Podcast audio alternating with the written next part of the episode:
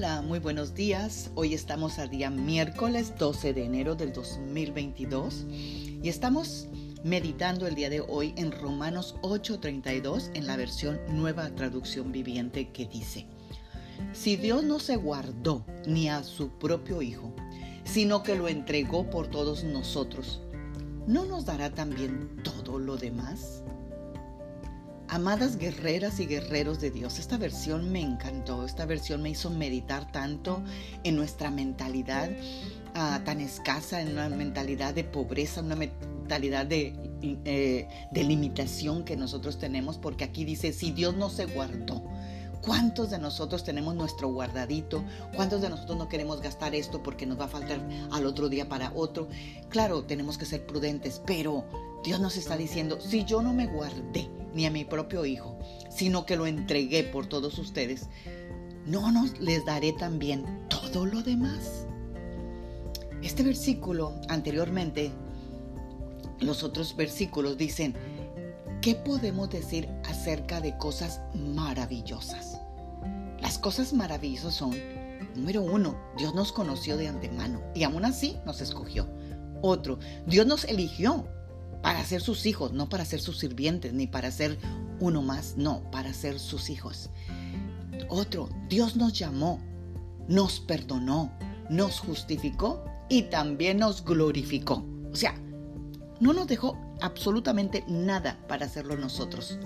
Así que si somos los escogidos de Dios, ¿quién se atreverá a acosarnos?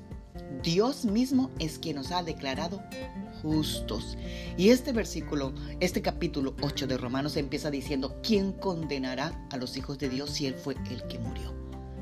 No hay condenación. Es por eso que Dios nos dice en este versículo y nos lo recalca e insiste y lo subraya. O sea, que se está manteniendo firme en lo que ya nos ha dicho anteriormente a este versículo, diciéndonos, sí, yo morí por ustedes.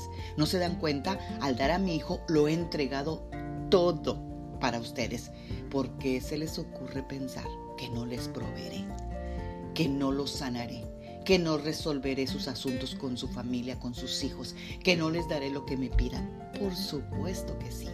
Si de verdad queremos tener la conducta y los pensamientos de Dios este año 2022, empecemos desde ya, que Dios tiene todo presupuestado para nosotros y no nos faltará nada.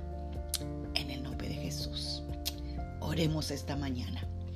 Padre, en el nombre de Jesús, cada día más me maravilla tu palabra, me maravilla toda Señor, promesa, toda, Señor, oración contestada, toda cosa que tú nos dices, Señor, porque tú, Señor, como lo dijiste, no te guardaste ni a tu propio Hijo, sino que lo entregaste todo, todo, porque en Cristo está encerrado todo, dice tu palabra.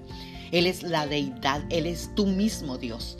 Así que, Padre, si tú ya nos te diste para nosotros, como nosotros todavía estamos dudando del Dios maravilloso que tenemos, el Dios proveedor, el Dios amoroso, el Dios perdonador, el Dios misericordioso.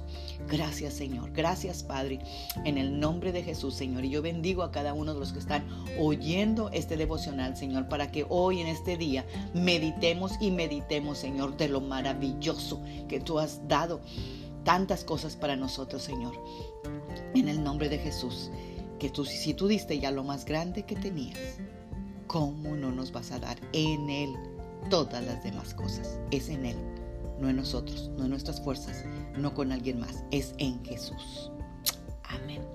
Dios me los bendiga, tengan un bendecido miércoles, Magda Roque.